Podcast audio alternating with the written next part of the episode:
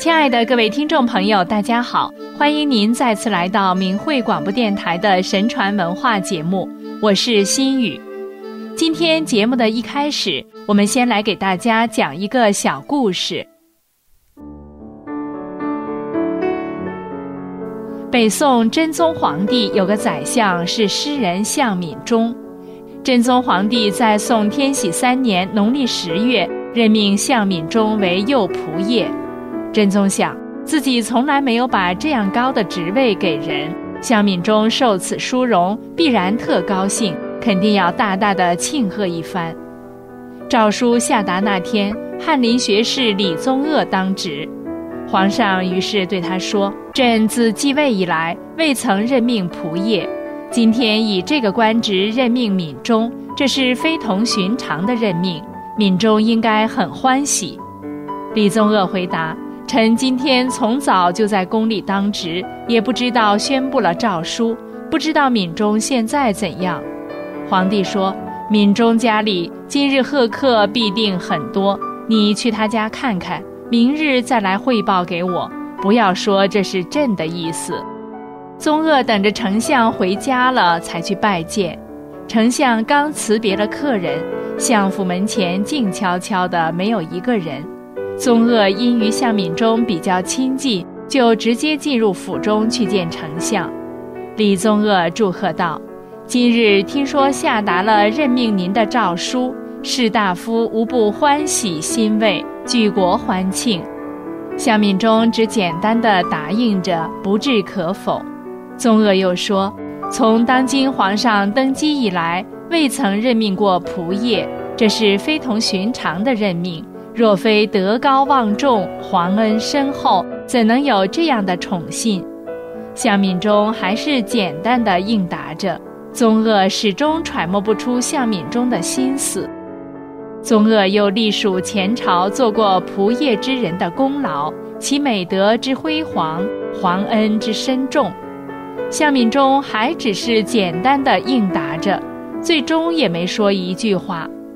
宗鄂从堂屋退出来后还不甘心，又派人到厨房去，问今日相府中有没有亲戚宾客宴饮。厨房中的人说，相府今日寂静无人。第二天，宗鄂又当值，皇上问他昨日见过敏中没有？宗鄂答见过他了。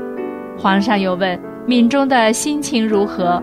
宗鄂把所见到的详细汇报了，皇上笑着说：“向敏中真是宠辱不惊，不把官位放在心上啊。”古往今来，大凡升官发财，均被视为可喜可贺之事，可向敏中面对升迁，却喜涕不行，处之泰然。由来功名殊勋烈，心底无私天地宽。大概是因为他心中没有过多的私欲，所以才能不为官名所累，即所谓无欲则刚吧。在中国的古代，像向敏中这样不受富贵名利左右的君子，其实还有很多很多。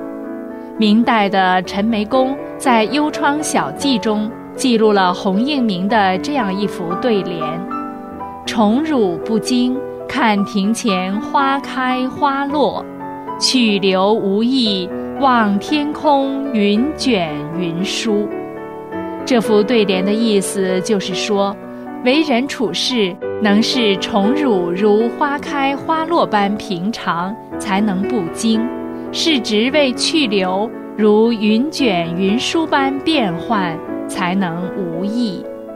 一副对联，寥寥数语，却深刻道出了人生对事、对物、对名、对利应有的态度：得之不喜，失之不忧，宠辱不惊，去留无意。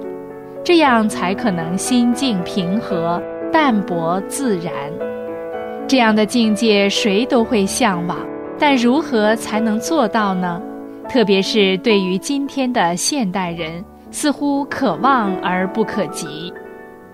现代人大多觉得活得很累，不堪重负，也有许多人在想：为什么今天社会在不断发展，物质财富越来越充沛，而人的负荷却更重，精神更空虚，思想更浮躁，更没有快乐可言了呢？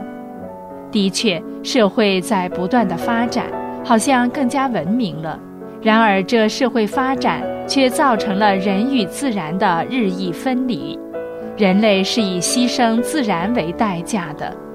人们在掠夺资源、破坏自然的过程中，拼命地追逐着金钱物欲的满足，其结果便是陷于世俗的泥淖而无法自拔。金钱的诱惑、权力的纷争、宦海的沉浮，让人殚精竭虑；是非成败得失，让人或喜或悲，或惊或诧，或忧或惧。一旦所欲难以实现，一旦所想难以成功，一旦希望落空成了幻影，就会失落抑郁。有人甚至为此付出了生命的代价。北宋的范仲淹在《岳阳楼记》中也阐述了为官做人之道：不以物喜，不以己悲。居庙堂之高，则忧其民。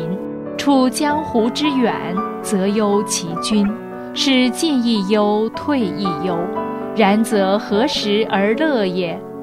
其必曰：先天下之忧而忧，后天下之乐而乐乎？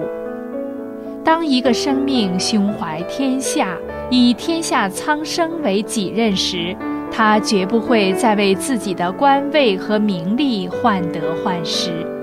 当一个人能够跳出为私为我的境界，把自己的私欲放得淡一些、再淡一些的时候，就不会为个人的点滴得失而苦而忧，也就像平和淡泊的心境靠近了一步。